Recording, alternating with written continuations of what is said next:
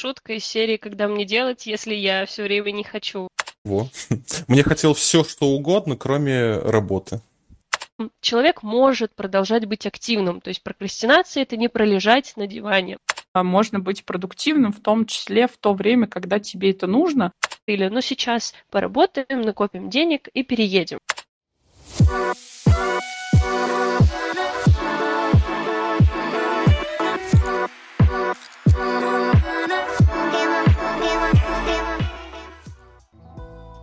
Всем привет! В студии подкаст есть ЕДУ и, конечно же, ваши ведущие э, Мария Калашникова, которая отвечает в нашем подкасте за образование. Маша, привет!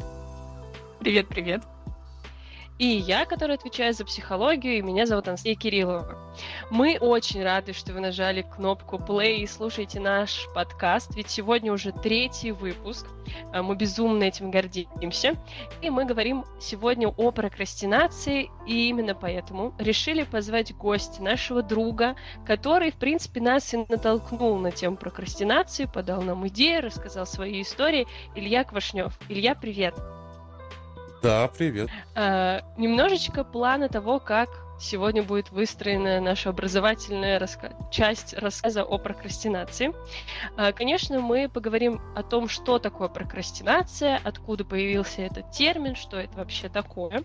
А, далее мы поспрашиваем Илью о его историях, связанных с прокрастинацией. Возможно, что-то спросит нас Илья, и в формате такого жило... живого диалога мы поговорим на тему прокрастинации.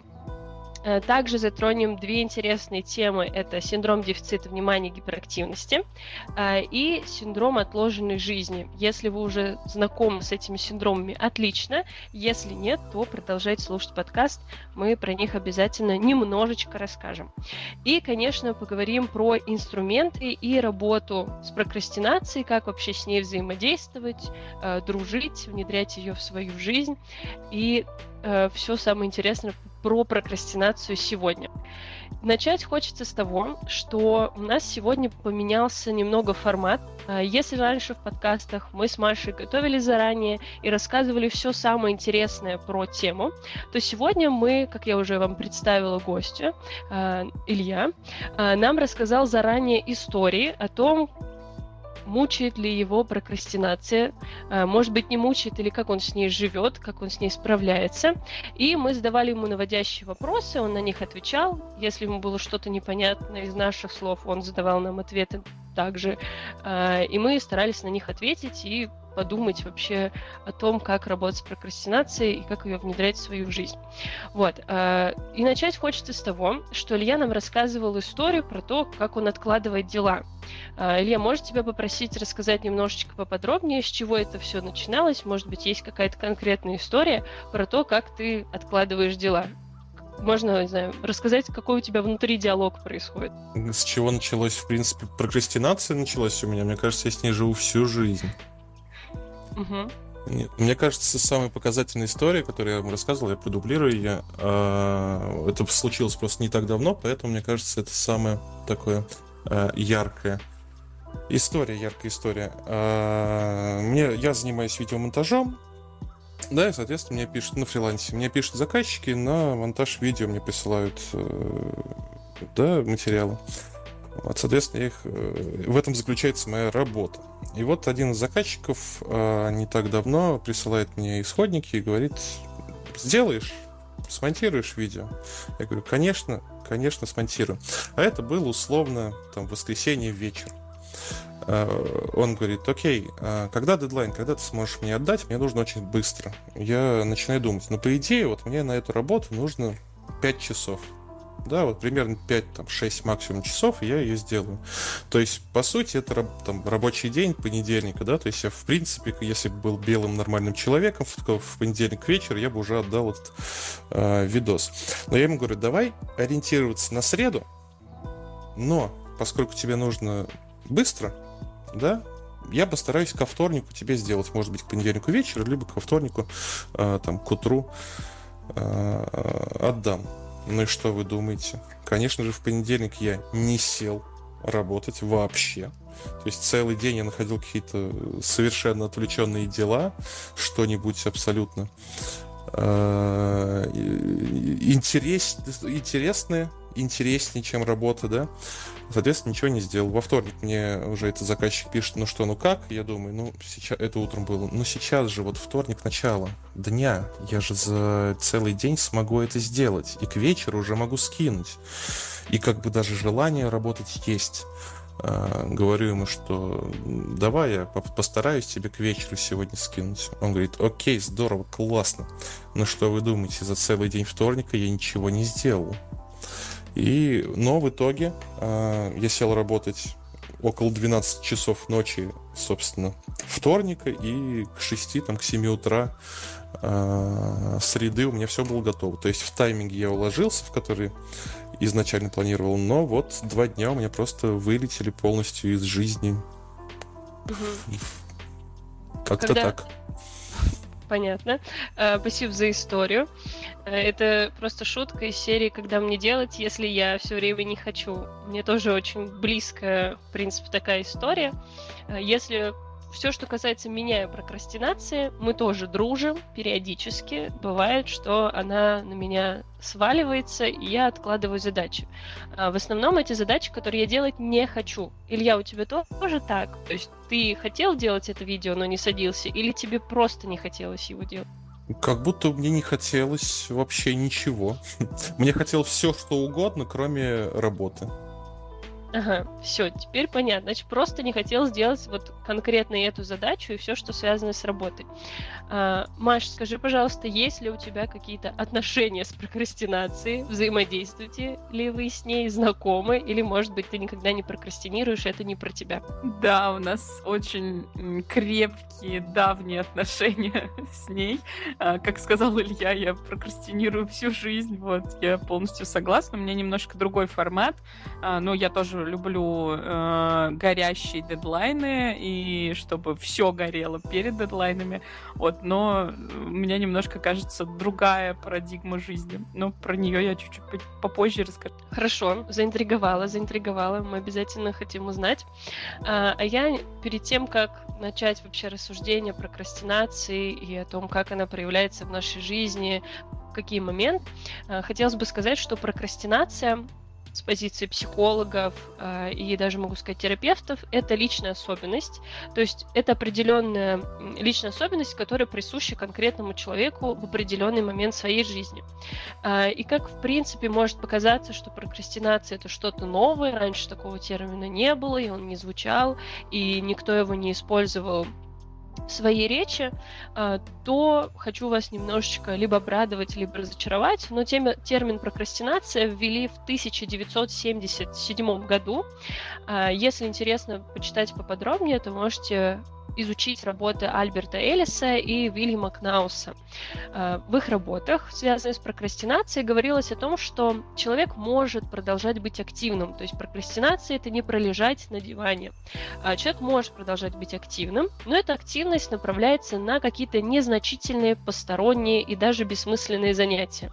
Я думаю, сейчас все вспомнят историю, как у них есть важная задача, они начинают пылесосить полы, э, выбивать ковры, протирать пыль и все, что связано с какими-то легкими задачами, которым человек занимается, в принципе, обычной, в обычной жизни, но откладывает ту задачу, которая у него прям горит, и она должна быть выполнена.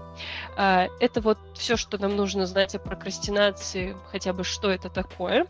Но если вам еще не хватает каких-то интересных терминов, то мы вам припасли еще один термин, который называется ловушка активности. А, тоже достаточно связан близко с, с темой прокрастинации, но а, ловушка активности обозначает что человек в момент какой-то деятельности создает видимость деятельности. То есть он может быть занят чем-то визуально, да, то есть человек, который на него смотрит, но на самом деле он может просто смотреть в экран, э, перебирать клавиши на компьютере, ничего при этом не набирая какой-то текст со смыслом. Часто это бывает в офисе, когда идет начальник, и все создают вот такую бурную, активную деятельность, что что-то происходит, что все очень круто, классно работают. И когда изучаешь термин прокрастинация, есть э, точнее, мне показалось это очень интересно, может быть, вам тоже это будет близко. А, есть гипотеза, она связана с транзактным анализом. Если не знаешь, что такое транзактный анализ, то можно почитать Эриха Берна, игры, в которые играют люди, и там говорится о том, что есть родитель, а, взрослый и ребенок. И мы, будучи взрослыми людьми уже, осознанными, так скажем, выделяем себе тоже три этих темперамента, три типа личности, взрослый, родитель и ребенок. И внутри нам родитель, наш родитель внутри, которого мы сами себе взращиваем, говорит, э, можно на примере Ильи, если он не против. Илья, надо делать видео, надо монтировать вот сто процентов быстрее, надо сейчас сесть, а внутренний ребенок говорит, ну нет, там такие вкусные конфеты на кухне, пойду-ка я их поем. И происходит самосаботаж и такое триггерное слово «надо», «надо делать». И вот такая есть гипотеза, как вообще появилась прокрастинация и как она появляется в момент какой-то деятельности. Конечно, таких гипотез много, но мы вот предлагаем сегодня изучить вот именно одну из. А, и в параллель будем рассказывать, какие вообще есть Э, интересные истории, истории, связанные с прокрастинацией. Я нас... правильно понимаю, что эта логика такая, а, у меня есть внутренний родитель, если мы говорим про транзактный анализ, то есть у нас есть ребенок, родитель и взрослый. У меня есть внутренний родитель, который мне что-то запрещает, и я а, бунтую как подросток а, типичный и говорю, нет, я не буду делать то, что нужно, я буду делать все, что угодно, только не то, что мне сказали взрослые. Да, совершенно верно. Спасибо за актерскую игру. Мне кажется, так будет понятнее.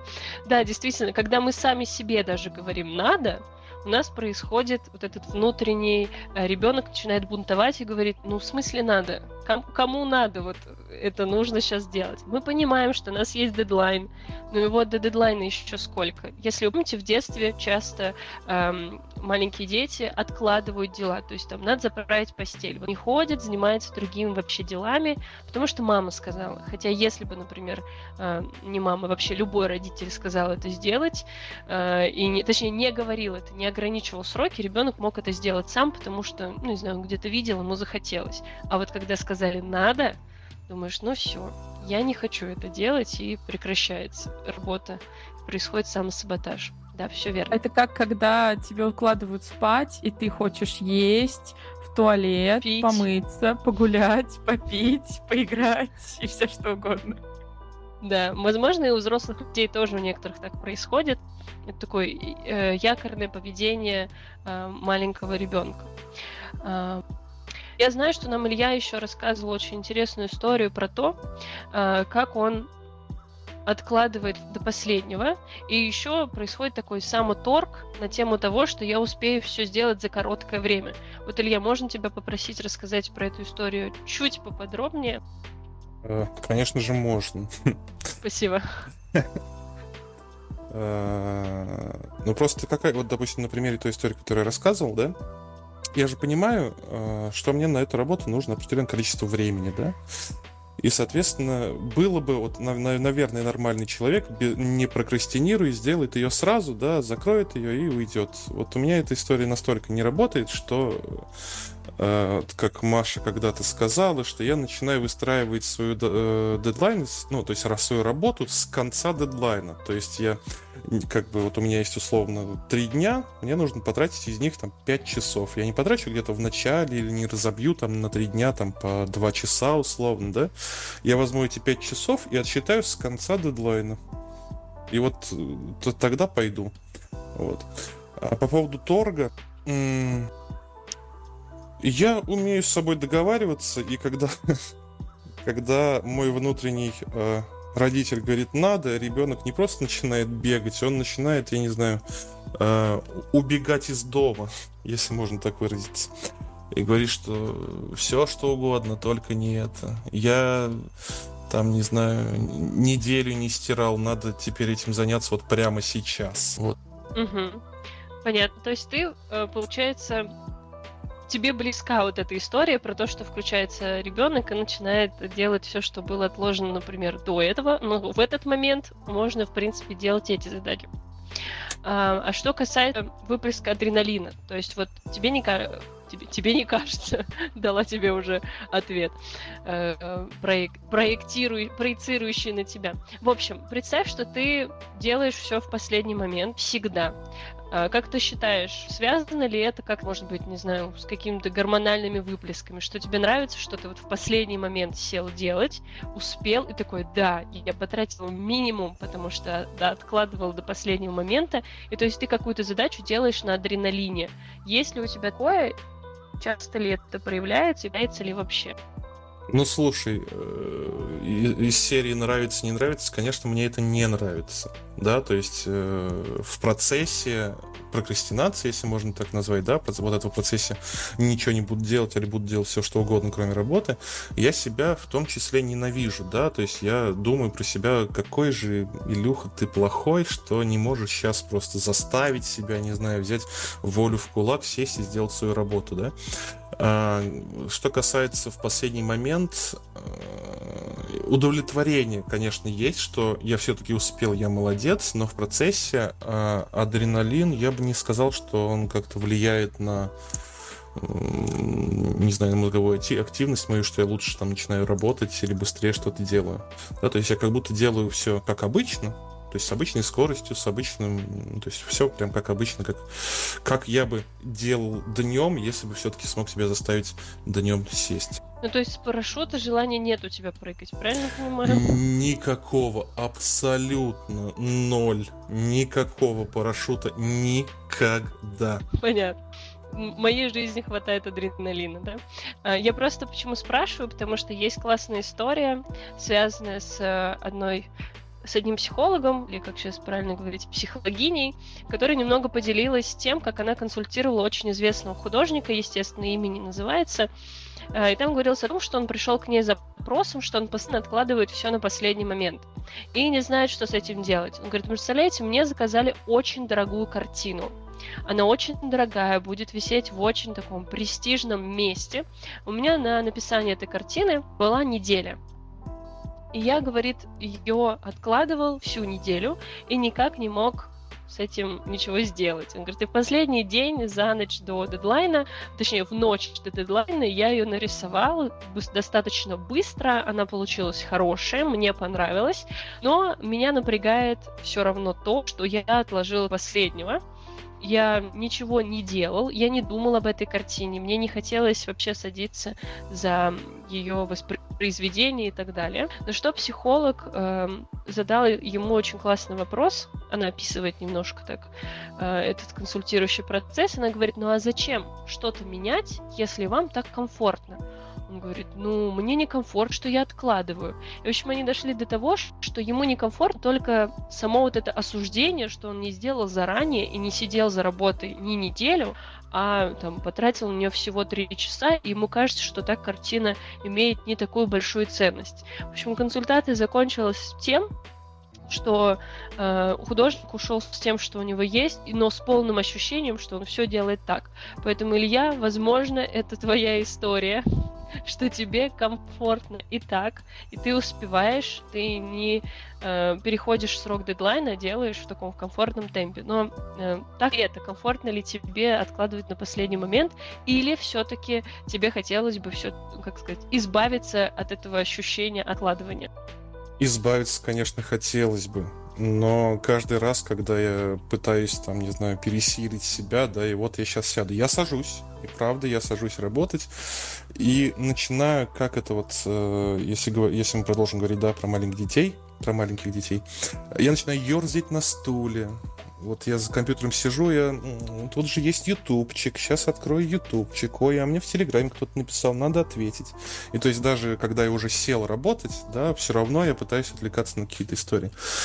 Угу. То есть все-таки тебя это беспокоит, но, возможно, это вот осознанно Илья говорит, да, надо делать заранее, а бессознательное в тебе говорит, да, все мы успеем, мы молодцы, сто раз прокатывала, и в этот раз прокатит. Но круто, спасибо, что поделился. А, и, наверное, в прокрастинации важно еще говорить про награды, то есть вознаграждать себя за какую-то проделанную работу. Я знаю, что у Маши в этом плане есть большой э, опыт и знание, как э, важно себя награждать. Маш, передаю тебе слово. Ну, тут важно разграничивать, наверное, все-таки э, мотивацию, о которой мы говорили с Ильей в том числе, и какие-то награды. Вот. А награда работает, если она действительно нужна. Например, мы долго идем и ну, где-то гуляем, ходим, или, например, ходим на тренировку куда-то в зал, там еще куда-то. А, и а, награды для нас будет потом прийти и пойти в, полежать в горячей ванне. Это такая и награда, и забота о себе, о своем теле и так далее. Вот, мы можем, например, эту награду планировать, э, думать о том, что если, ну, это такой немножко подкуп мозга, с одной стороны, но с другой стороны, достаточно хорошее планирование, на мой взгляд, когда мы думаем о том, что после тренировки мы пойдем на, э, в, в ванну в горячую или в хамам сходим, и нам будет хорошо, или сходим на массаж, или вот после недели ударного труда мы на выходные поедем кататься на сноуборде, нам от этого круто, классно, это заряжает нас энергией там, и так далее. Вот это такая больше про награду. Есть история про мотивацию.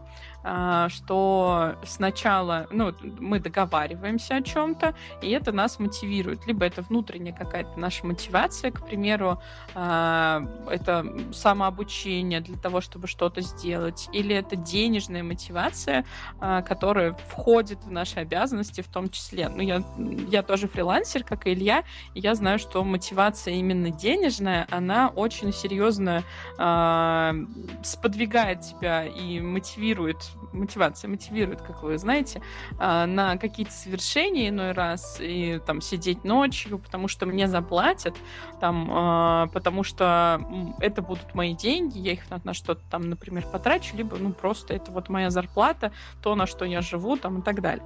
Илья, скажи, пожалуйста, бывает у тебя такое, что вот денежная мотивация как-то превалирует перед твоей ленью, прокрастинацией и так далее? А, я бы сказал, что денежная мотивация это для меня единственная мотивация, которая заставляет меня все-таки садиться и что-то делать, да? Единственная есть, из найденного. Единственная из найденного, да. А, но я все-таки пытался что-то, пытался, пытался также договариваться с собой из серии, как себя замотивировать на какие-то там э, вкусности из серии там и э, вкусного ужина, и куда-то там пойти условно отдохнуть, да, или еще что-то, и как будто бы это не работало настолько, чтобы чтобы лучше работать, да, то есть как-то качественнее или там сесть раньше. Да, то есть у меня есть, допустим, план иногда, допустим, что вечером я хочу, там, не знаю, э, приготовить себе вкусный ужин, и это моя, как бы, награда. Окей, а денежная мотивация иногда работает в обратную сторону. Ну, то есть, например, а, тебе э, платят до того, как ты все сделаешь, как, э, не знаю, если бы ты отдохнул перед тем, как поработать, а потом такой, ну, нет. А, да, у меня на это есть одна история, надеюсь, эти заказчики нас не будут слушать, этот подкаст. У меня есть э, один проект, который у меня висит, что вы понимали, уже на, протяжении, на протяжении, кажется, четырех месяцев я не могу сделать одно видео, потому что мне за него заплатили 4 месяца назад. Собственно, все это время проходит, и я так и не смог заставить себя сесть и поработать. У меня даже есть еще, если мне оплатили заранее, и потом я продолжаю работать на проекте, э, есть полное ощущение, что я работаю за бесплатно. И я, то есть, у меня какой-то бунт внутри меня, э, где мне кажется, нормально вообще, я вот сейчас буду за бесплатненько тут работать. А потом мой мозг говорит, Настя, ну просто тебе уже заплатили за это. То, что ты потратил, это как бы только твоя вина. В общем, эта теория классная. Если вам оплачивают э, заранее, э, я вынесла такую себе, не знаю, как э, фразу, на которую буду опираться, что перед тем, как брать задачку какой-то, э, там, или проект какой-то, в общем, подписывать договор и так далее, в общем, начинать деятельность, э, я сначала планирую отдых, что я буду делать после выполнения этой задачки. Все, я спланировала. Э, не знаю, пойду в магазин и куплю себе большой киндер-сюрприз. Не знаю, вот такая вот у меня детская э, мечта, допустим. Э, вот я спланировала, что как только я выполню какое-то действие, завершу какую-то работу, э, я куплю себе большой киндер-сюрприз. А вот если я куплю себе киндер-сюрприз и только потом сяду за работу, мотивацию выполнения этой деятельности у меня не будет. И вот из-за того, что нет мотивации, мне так кажется, это вот тоже моя гипотеза, а, проявляется прокрастинация. Зачем нам что-то делать, если мы уже учили то, что хотели? А, и есть еще одно такая одна тема, которую классно поговорить про теме прокрастинации, это пик продуктивности. Вот, Илья, к тебе вопрос. Как ты считаешь, есть ли у тебя какой-то временной промежуток, когда ты нереально замотивирован работать? Не знаю, вдруг ты проснулся и начинаешь работать, или в обед что-то вселяется в тебе и говорит, все, мы сейчас пойдем работать. В общем, есть ли у тебя пик продуктивности, про который так много и часто говорят, либо ты у себя такого не наблюдаешь? Поделись, пожалуйста. Но если он есть, я его явно еще не нашел. Нет, я могу сказать, что у меня пик продуктивности, э, пик желания работать, когда я занимаюсь э, чем-то другим. Э, объясню на примере. Я давным-давно работал в баре барменом. И там, ну, ты работ, там работа по 12 часов, и большую часть времени ты как бы практически ничего не делаешь, просто сидишь, но ты не можешь никуда уйти, соответственно. И я в это время э, учился программировать где-то в свободное время, да, в выходные. И вот я вечером сижу в баре, на работе, но как бы я ничего не делаю. И вот тогда у меня пик, вот прям огромное желание вот прямо сейчас э, сесть и программировать. То есть я вот прям думаю, вот дайте мне сейчас ноутбук, я вот сейчас сяду, буду учить. Я вот прям вот прямо сейчас я очень сильно замотивирован, не знаю чем, но замотивирован, я очень сильно готов, я очень хочу. И, допустим, через час я прихожу домой, и, и все, я уже не хочу, я уже вот дома, все, можно поспать, уже вечер, на следующий день выходной, допустим, выходной тоже уже как-то не хочется, как-то уже выходной же, надо там дела какие-то поделать. И так, э, как вы понимаете, я не стал программистом. Я тут еще хотела дополнить по поводу пика продуктивности, э, вот связанной с историей Ли, когда вот я хочу сейчас делать, сейчас начну делать, когда уже приходишь домой, не хочешь. У меня так э, бывает вечером. Вот, и я тоже часто вижу всякие рилсы, смешные видосики, где вечером ты нереально замотивирован, ты хочешь делать все, но ты понимаешь, что время 2 часа ночи надо ложиться спать, а с утра уже не хочешь. И вот, возможно, пик продуктивности еще бывает просто на подумать. Не обязательно что-то, а на подумать. И когда мы говорим о пике продуктивности, и вообще, если вы первый раз услышали о пике продуктивности, вероятнее всего вы полезете в интернет, а как узнать там свой пик продуктивности. И хочется сразу сказать, что э, вероятнее всего вы найдете информацию, что пик продуктивности происходит на время с 9 до 12 утра. То есть в это время мозг лучше работает, он как раз уже проснулся, но здесь две важные штуки. Первое – это статистика, и, возможно, вы не входите в эту статистику, возможно, она даже устарела, потому что эти данные взяты еще в 60-х. И второй важный момент здесь то, что в 9 утра вы будете продуктивным, если вы проснулись в 6, и вы постоянно придерживаетесь этого графика. Э, в общем, если учесть, что я не просыпаюсь, например, в 6, значит, в 9 утра я не буду продуктивна, даже если, даже если мне очень хочется. Э, Маш, может быть, у тебя есть что еще рассказать про продуктивность, потому что я думаю, это твоя тема точно. Ну, я бы не сказала, что это прям моя тема, но да, я изучала, как э, замерить пик продуктивности, э, читала много интересных э, статей про это. В общем, все пишут примерно про одно и то же, что вам нужно выбрать какой-то период времени, когда у вас нет какой-то привязки к временным... Э, в общем, в отпуск уйдите э, и там измеряйте. Вот это мой личный вывод, потому что по-другому, э, теми методиками, которыми пестрит интернет, наверное, по-другому по-другому как-то не сделать. И э, просыпать... В общем, основная суть э, в том, чтобы убрать внешние раздражители и э, стимуляторы. Например, это алкоголь э, именно и вечером, и днем, там, вообще на протяжении времени, когда вы измеряете, хотя бы несколько, там, 3, 4, 5 э, дней, лучше неделю это делать. Э, убрать также кофеин, сахар и будильники.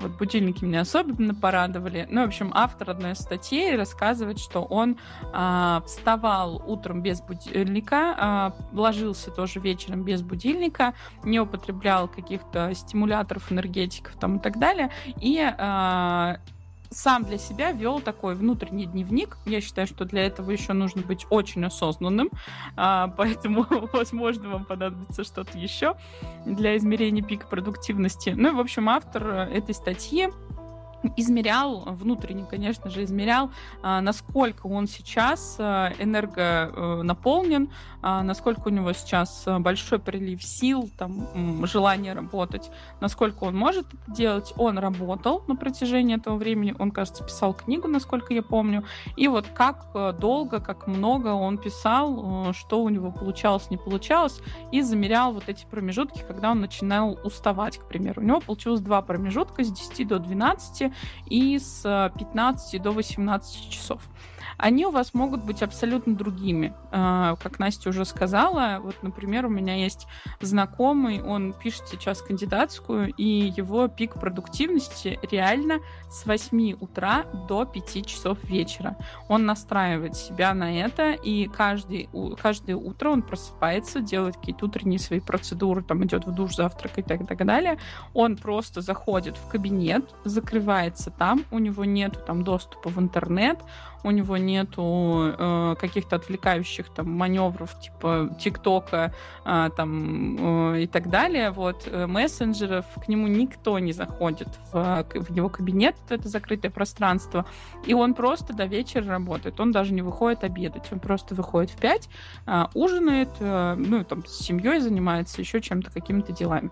Вот у него, ну он говорит о том, что это действительно его пик продуктивности, не то что пик, а именно вот время временной промежуток, когда он действительно может прям а, работать, работать, работать без остановки полностью. Что-то на взрослом и на фантастическом, мне кажется, очень классно, когда есть такая возможность. Мне кажется, это еще дисциплина очень должна хорошо работать, потому что, ну, не знаю, я еще человек, дайте мне поболтать, я ухожу уже, мне уже работа не так важна.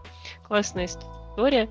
И есть по поводу продуктивности есть книга «Мой продуктивный год». Эм, мы тоже обсуждали немного, стоит ли про нее рассказывать. Мне кажется, вот сейчас она идеально ложится. Э, в общем, это книга, где парень э, исследует все методы, связанные с продуктивностью.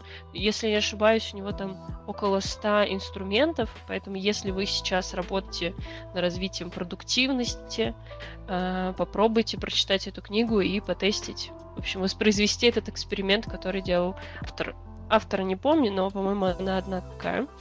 А, и мы точно понимаем, я думаю, с вами, что прокрастинация очень рядышком находится вот с продуктивностью, про которую мы сейчас говорили, и с умением планировать. Конечно же, я спрошу Илью, как он это делает, как он планирует свои дела. Может быть, тоже есть классная история. В общем, Илья, расскажи, как ты планируешь свои задачи. Но вот даже с этим видео ты взял в заказ и такой, ага, я буду делать и то-то, то-то. В общем, как ты это делаешь? Может быть, есть какие-то свои лайфхаки? Ну, нет, лайфхаков нету, просто, ну, то есть я же в этой сфере кручусь и понимаешь, сколько мне примерно нужно времени для этого. Просто хочется, когда вот я точно понимаю, что мне условно нужно там три часа на эту работу, я еще отодвигаю, типа, вот, ну вот с запасом я возьму еще три дня, там, четыре дня чтобы на всякий случай, конечно, буду делать в последний день, но это уже об- обговаривали. И когда мы еще заранее созванивались, а, Маша предложила очень классную метафору про стол. Маша, расскажи, пожалуйста, про нее. Да, Илья просто сказал, что чаще всего он планирует, ну, он уже говорил в подкасте, что он чаще всего планирует от конца. Мне очень понравилось сейчас вот это вот, мне нужно три часа, я запланирую плюсом еще три дня. Такой очень-очень пессимистичный подрядчик. А, да, мне пришла в голову метафора про то, что вот есть, например, у вас стол, просто передо мной я сейчас стол, когда мы созванивались, тоже он был, а, и у вас есть вот окончание стола, вот если вы, например, что-то в него положите и дальше двинете, прикинете, оно упадет. То есть это вот какой-то такой обрыв, конец всего, что происходит. И вы начинаете, ну, то есть Илья, я так понимаю, э, начинает планировать вот от этого конца стола. То есть э, что-то складывать не, зна- не сначала, э, сверху, например, там, или слева, да, как мы привыкли, не слева стола начинать кубики лего складывать, а с конца стола. И э, вот, ну, то есть вот, вот есть окончание, вот от него мы отталкиваемся, а не от начала, как мы привыкли, наверное, может быть, это не про э, правильность, а именно про привычку. То есть, ну, там мы читаем слева направо, сверху вниз, э, и вот это вот больше привычка, что если начинать, то значит вот слева э, начинать складывать там условно какие-то кубики, да, как вот ну, там, ребенка представляю какого-то, который лего складывает. А вот здесь, э, кажется, мы э, имеем дело с историей, когда вот наоборот от конца все происходит, и на самом деле у меня тоже примерно такая же история в планировании дня, а, когда я планирую не а, день, ну нет, скорее я планирую день от начала, но не от момента, когда я проснусь, когда я схожу в душ, например, когда я позавтракаю или еще что-то сделаю и сяду за компьютер, а от эм, какого-то дела, которое у меня запланировано с точным временем. Например, вот сегодня у нас э, был запланирован, была запланирована запись подкаста на 3 часа дня по моему времени. И вот э, от этого дела я планирую вниз. А я так понимаю, что Илья планирует вверх только от дедлайна. Вот есть дедлайн 8 вечера, и вот вверх все происходит. Там, не знаю, нужно 3 часа, значит, в 5 надо сесть, заказчику надо сказать, что сяду в 2, там, и так далее и тому подобное. Вот какая-то такая интересная мысль, и я знаю, что, ну, не знаю, у нас тоже в обсуждении а, появился такой термин, Настя назвала его эффект фрилансера. Вот, и автору, пожалуйста, э, рассказать про него предлагаю. Спасибо. Я просто хотела еще пару комментариев по поводу привычки, что нам же это навязали с утра все планировать, потому что э, школа, да, там мы начинали учиться в 7.05 или 8 утра. И, то есть изначально мы понимали, что у нас нет выбора, и мы идем в школу, потому что это утренние занятия. Потом, если вы поступали в университет, то, мне кажется, на бакалавре, на специалитете вы точно учитесь с утра. То есть вы приходите, даже если не к 8, но к 9, и, естественно, это вот привычка, она работает. Э, и потом еще, если вы на работу в офис ходите, очно, то тоже, скорее всего, вы работаете утром. Э, и люди, которые работают утром, испокон веков поняли, что у них так работает, что все дела рабочие делают утром, а вечером занимается свободно своими делишками, там смотрит телевизор, читает и так далее. Вот, и когда мы обсуждали на созвоне о том, что мы три фрилансера, работаем из дома э, или из разных точек мира, вот пафосно скажу, э, мы планируем от конца, то есть от какой-то, например, задачи, а не с начала дня. А, и выяснили, что есть вот такой эффект фрилансера, когда новый виток, новое поколение планирует свой день от какой-то важной задачи. Например, вот Маша сказала, у нас подкаст, запись там в 3, значит, с утра, возможно, я не так буду продуктивна, потому что знаю, что в 3 часа я буду записывать подкаст, и утром могу отдохнуть, а вечером начать работать. И сама выстраиваю вот эту всю систему. Как мне показалось, что мы первое такое поколение, которое это можем, и это делаем, и мы вот придумали такую штуку обоюдный эффект фрилансера. Может, кто-то тоже уже где-то это озвучивал, но мне кажется, это классная идея, что есть такой эффект, когда ты планируешь от какой-то конкретной задачи свой день.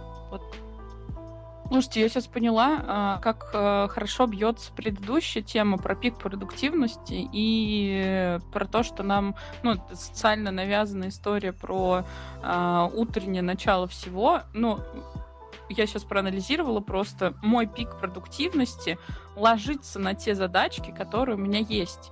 То есть, например, если у меня в 10 утра созвон рабочий, на котором нужно что-то придумать, это там какой-нибудь мозговой штурм или что-то еще, мой пик, пик продуктивности уходит на это.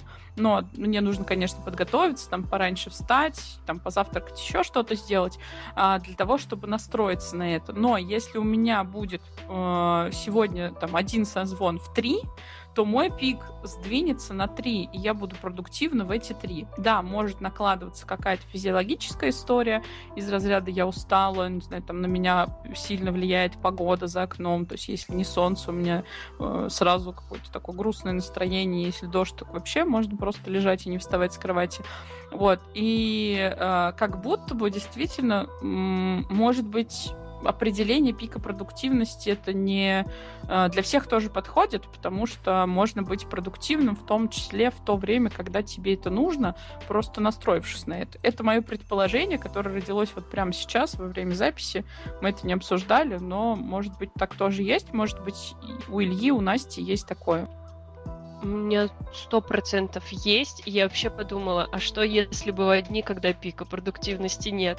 Но бывает же там нет настроения, нет сил или еще что-то. У меня просто иногда бывает такое ощущение, что я вот хочу поработать, правда, мне очень важно сделать задачу. Но вот этот вот какой-то лентяй или прокрастинатор внутри меня говорит, давай сегодня мы будем заниматься чем-то полегче. Поэтому, может быть, пик продуктивности уже не так работает. Или я как у тебя, может быть, он у тебя всегда, я не знаю. Ну, я сейчас, э, пока вы говорили, очень задумался. А, на самом деле, и мне кажется, я сильно продуктивен, знаете, в моменты, когда очень много работы и желательно разной, да, то есть э, если у меня есть там одна работа какая-то через какое-то время, там через день, да, то я ее выполню в конце. Но когда у меня есть там условно 5 видосов, и все они должны быть готовы там типа послезавтра, плюс там еще какая-то работа, плюс домашняя работа, я вот как называется в огне, да, то есть я могу там спать по 2 часа, могу не есть несколько суток, ну, ну не суток, ну, в смысле, целый день не есть и поесть там один раз в день, а, но я при этом продуктивен, то есть я вот в этой движухе, да, то есть и это классно, это здорово. Это вопрос, кстати, еще о том, что вот когда у меня случается вот эта прокрастинация, да, я ничего не делаю, я себя очень сильно гноблю и в какой-то степени ненавижу, да, и ты просто вот даже в потоке, в процессе, и просто у тебя нет времени больше ни на что, кроме как работать, да, потому что ты уже замотивирован деньгами в первую очередь. А, вот тогда, возможно, у меня даже нет времени там себя за что-то ненавидеть или какие-то негативные эмоции испытывать, тогда как бы все хорошо. И какое же приятное чувство, когда все это заканчивается, и ты совсем справился. О да, Главное справиться и получить вот это ощущение, что все круто, что ты молодец. А, мы сегодня много говорили про прокрастинацию. Сейчас затронули еще и продуктивность, пик продуктивности. Очень много классных идей, мне кажется, которые можно развивать и в новый выпуск подкаст, и в научную работу. Вот такое вот. Вот, вот такие вот мы классные, столько всего сделали. А, но перед э, тем, как э, дать инструменты по работе с прокрастинацией, которые мы знаем, которые мы используем, э, хочется сказать, что Вначале я говорила план, что есть два синдрома, которые нельзя упускать, и точно быть на чеку, э, посмотреть, вдруг это подходит и вам. Первый синдром, про который я хотела бы рассказать, это синдром дефицита внимания и гиперактивности. Э, сразу скажу, что данные синдрома СДВГ чаще всего наблюдаются у детей, когда они в садике очень долго не могут что-то делать. Э, у меня был опыт работы с детьми совершенно недавно, и мне кажется, я бы каждому второму поставила из ДВГ, потому что ни один четырехлетний ребенок просто не может усидеть на месте, ему обязательно что-то делать. И в 4, там, в 5 лет это совершенно норма, а, но когда уже ребенок поступает в школу, или в юношеском возрасте, то наблюдается э, уже реже из ДВГ, и психологи, например, понимают, что ребенок не может сидеть там 40 минут, он постоянно ерзает, что-то делает, у него постоянно нет внимания, расфокусировка, он даже не услышал, что говорили у доски, э, и в детстве это тоже такой синдром, который, э, так скажем, э, с ним работают, лечатся, учат ребенка быть усидчивым, внимательным и так далее. Э, но сейчас СДВГ стало проявляться и у взрослых людей. когда они понимают, что тяжело ходить на работу, очень сложно усидеть больше 45 минут на одном месте. А, техника помодора, например, там по 10 минут, по 15 минут делать какое-то дело не отвлекаться, у них не работает. А, и чаще всего с данным синдромом рекомендуют э, записаться к психологу или к неврологу, э, потому что это все-таки из ДВГ это заболевание нервной системы. Часто лучше сходить к неврологу, только потом пойти к психологу, работать первопричиной. А, но, например, какие-то успокоительные, в общем, тут, тут, тут все, что а, невролог припишет, лучше всего делать. Может быть, не знаю, вы устали, перегорели на работе и так далее. Поэтому с СДВГ нужно быть аккуратным и на чеку. Это вот первое, про что хотелось бы сказать, чтобы вы тоже знали про это и знали, как с этим работать, точнее, куда хотя бы обращаться. А, и второе понятие — это такой синдром, который называется синдром отложенной жизни, а, и аббревиатура у него такая, как СОЖ и ввел э, этот синдром в обиход Серкин в 97 году, вообще совершенно новый синдром, то есть ему э, не больше 25 лет. Э, и заключался он в том, что данный автор, ученый, он исследовал людей, которые живут на севере, а и когда он с ними разговаривал, эм, не, не то, точно не помню, что он изучал, но, в общем, он выявил этот синдром, потому что все люди на севере говорили, ну, сейчас поработаем, накопим денег и переедем. И он говорит о том, что вот люди, которые живут на севере, они приезжают чисто за заработком, а у них нет никакой другой мотивации, и у них такой синдром отложенной жизни, что сейчас заработаем, а потом будем жить дальше, а, и отлично в общем, все планы, которые они строят, они строят на будущее, не на сейчас. И было его удивление огромное, когда он приехал, там, например, в Россию обратно и понял, что... Обратно. Смешно я сказала. Неважно. А, вернулся он к себе домой, где работал, и понял, что это встречается не только у людей на севере, а, не только у людей, которые стараются переехать и покинуть свое место работы, а, а в принципе у, у большинства людей, с которыми он начал потом э, общаться и коммуницировать, он понял, что э, это встречается и у людей там, центральной России, не только на севере. Поэтому начали уже с этим работать, внедрять. И если вам кажется, что вся жизнь, она где-то там, естественно, у вас будет прослеживаться прокрастинация, потому что зачем делать час, если жить-то я буду потом. Вот, немножко долго э, говорила про это, но, думаю, достаточно м, понятно. Если что-то непонятно, это известный синдром, мы с ними много работают и изучают. Вот. Э, ну а теперь давайте перейдем наконец-то к инструментам. Я знаю, что у Маши много есть что по этому сказать, и давайте уже узнаем, как работать с прокрастинацией. Нет, ну на вопрос, как работать с прокрастинацией, мне кажется, что я не отвечу сейчас, и одним подкастом точно не ответить. И я бы, на самом деле, рекомендовала так прям э, легко а, обратиться, возможно, к специалистам, если вам действительно это беспокоит, прям очень-очень сильно, это, возможно, мешает вам работать как-то или еще что-то, то лучше обратиться к помогающему специалисту. Возможно, вам поможет просто а, коуч или ментор, который задаст вам правильный вопрос вопросы, и вы выйдете на что-то интересное. Вот. Или, ну, если совсем прям очень сильно беспокоит, то можно отправиться к психологу. К слову, следующий выпуск у нас будет про психологов, как вообще э, к ним пойти, как их выбрать, а, как с ними работать. Поэтому, а, если вдруг, то вот эта связка случится, то вам сразу следующий выпуск. А, что я нашла из э, такого непопулярного, скажем так, кроме, там, не знаю, э, помодоры использовать, э, еще что-то такого, вот о чем редко пишут лично я, что редко встречала. Может быть, для вас это будет очень часто. А, одна из первых рекомендаций — это сокращать время на важные дела. То есть, если действительно задача, которую вы делаете, она супер важная, супер нужная для вас, делать ее как можно меньше времени. Вот как можно меньше времени посвящайте ей. А, тут у нас работает принцип 80 на 20, когда вы а, получаете 80% результата из 20% времени, которое затрачиваете на какие-то свои задачи.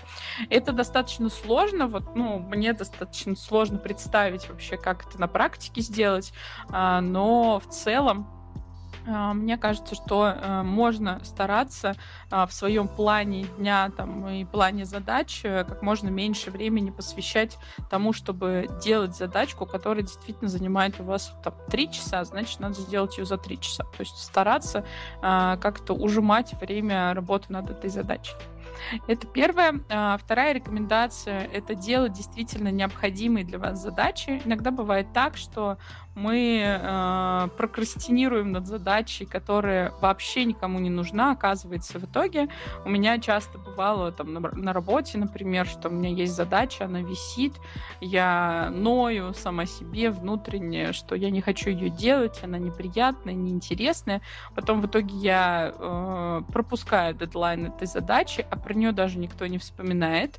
А, она никому, оказывается, не нужна, и, в принципе, все, я просто просто зря ныло. Поэтому попробуйте а, к задачам, если они у вас личные, а не от кого-то прилетевшие, отнестись через призму ваших а, ценностей, нуж... Э, того, что нужно вам действительно сейчас, а, того, что вас развивает, возможно, если вы сейчас в уровне развития, того, что вам помогает расти. Следующая рекомендация — это исключить отвлекающие факторы. Ну, я думаю, что все говорят, да, я еще раз, я сказала, что это не популярная рекомендация, но я еще раз скажу о том, что попробуйте отключать уведомления. Например, звук вообще на телефоне уведомления отключите. Если кому-то нужно будет срочно что-то как-то с вами связаться, они могут вам позвонить в крайнем случае, ну, либо просто проверяйте периодически телефон, а на время выполнения задачки отключите. Попросите близких а, вас не беспокоить успокоить, скажите о том, что вам нужно сейчас сосредоточиться, не, знаете, при, э, не знаю, придумать какую-нибудь систему э, флажков, э, знаков того, что вас не, нельзя сейчас беспокоить, и вам действительно нужно э, быть только со своей задачкой. И такая еще одна а, тоже популярная, но не часто встречающаяся в практике, мне кажется, а, рекомендация про больше продуктивность, чем а, отсутствие прокрастинации, это заботиться о себе. На самом деле наше физическое состояние очень сильно влияет на то, насколько мы, насколько мы вообще хорошо, эффективно работаем, насколько мы продуктивны, поэтому старайтесь восполнять водный баланс, вообще следить за ним, есть хорошую сбалансированную еду, не чипсы, там, конфеты э, и фастфуд, э, делать физические упражнения, хотя бы какие-то, хотя бы гулять, хотя бы просто куда-то выходить, дышать воздухом, а не гулять просто по квартире, например. Ну и, э, может быть, э, ходить в зал, если у вас есть такая возможность ресурсы на это, но хотя бы просто 10-20 минут быстрой ходьбы э, могут вам заменить, э, ну и вообще восполнить, э, как утверждают ученые, э, какой-то пробел в вашей физической активности. Вот такие вот рекомендации. Да, Маш, спасибо за комментарии на тему того, что мы не даем стопроцентный какой-то чек-лист действий, как работать с прокрастинацией.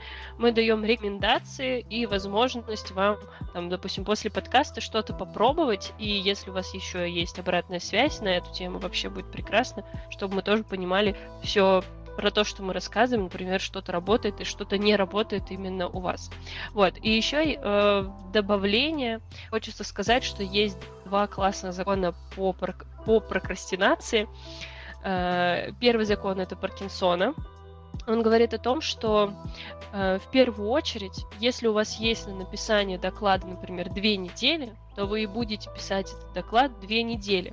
Э, этот закон гласит о том, что нужно поставить себе столько времени на выполнение, столько, сколько действительно нужно. То есть не надо сильно размазывать, там месяц я буду месяц делать доклад.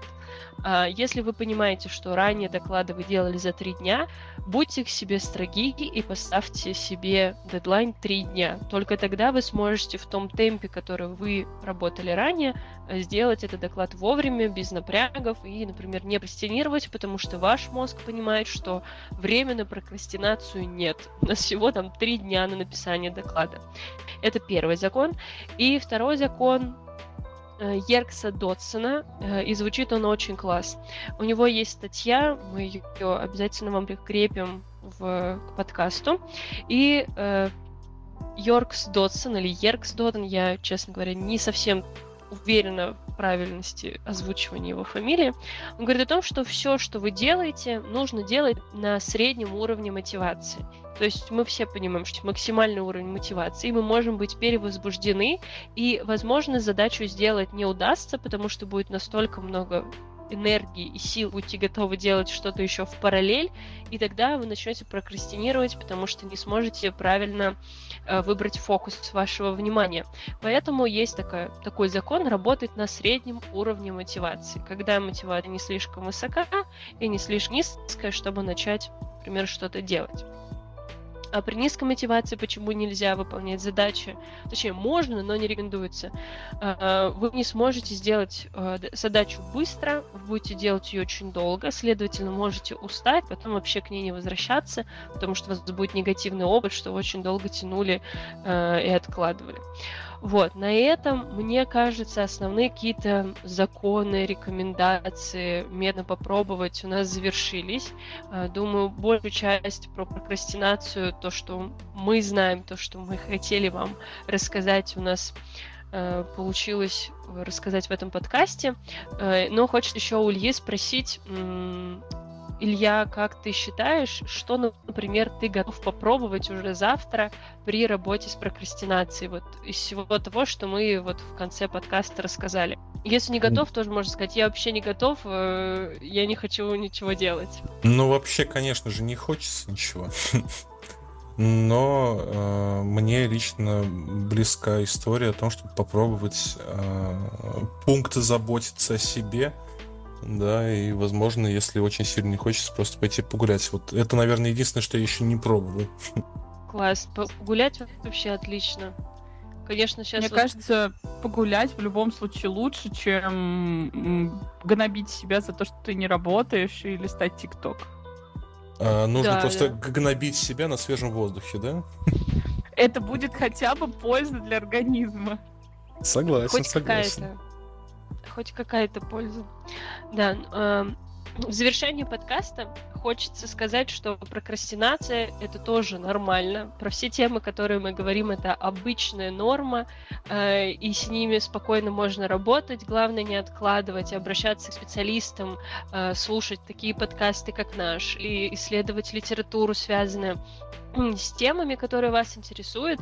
Мы безмерно благодарны вашим откликам, обратной связи. И вообще будет классно, если мы начнем с вами общаться в нашем сообществе «Вектор будущего». А, у нас есть телеграм-канал, можно на него подписаться, чтобы ничего не пропустить. Туда мы тоже выставляем подкасты, чтобы вы были всегда в курсе, что вышел новый выпуск, а новые выпуски будут.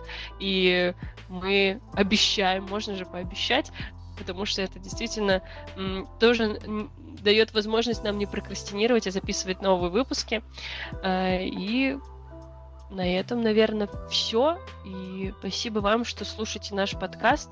Маша, Илья, может быть, у вас есть что сказать нашим слушателям? Очень хочется повторить слова Насти про то, что даже если вы прокрастинируете, это нормально. Но если это вас сильно беспокоит, то нужно с этим что-то делать. Ну и если скучно, грустно, просто хотя бы пойдите погулять. Да, Илья, есть что, может быть, сказать, поделиться напутствием от человека, который сегодня нам рассказывал о своих проблемах, связанных с прокрастинацией? Ну, были бы напутствия, если бы я с этой проблемой справился. Но поскольку нет, друзья, э, прокрастинаторы, те, кто откладывает на последний момент э, все дела, кто сдвигает дедлайны, все мы, нас много, э, мы в тельняшках, и я с вами, ребят. Мы справимся, обязательно справимся. Нужно просто побольше э, смотреть, слушать умных людей, которые, возможно, подскажут нам, как с этим бороться. Круто, Илья, спасибо. И я тогда в завершении поделюсь э, секретом и тайной. Э, этот подкаст мы тоже откладывали, прокрастинировали и боялись записывать. Э, были какие-то свои на это причины. Но мы это сделали, и уверена, что у вас тоже все получится. Если у нас получилось записать подкаст про, про прокрастинацию и не прокрастинировать, ну или чуть-чуть, совсем чуть, то и у вас обязательно получится. Все, спасибо вам большое, ждите новые выпуски, они вас тоже очень ждут. Пока-пока.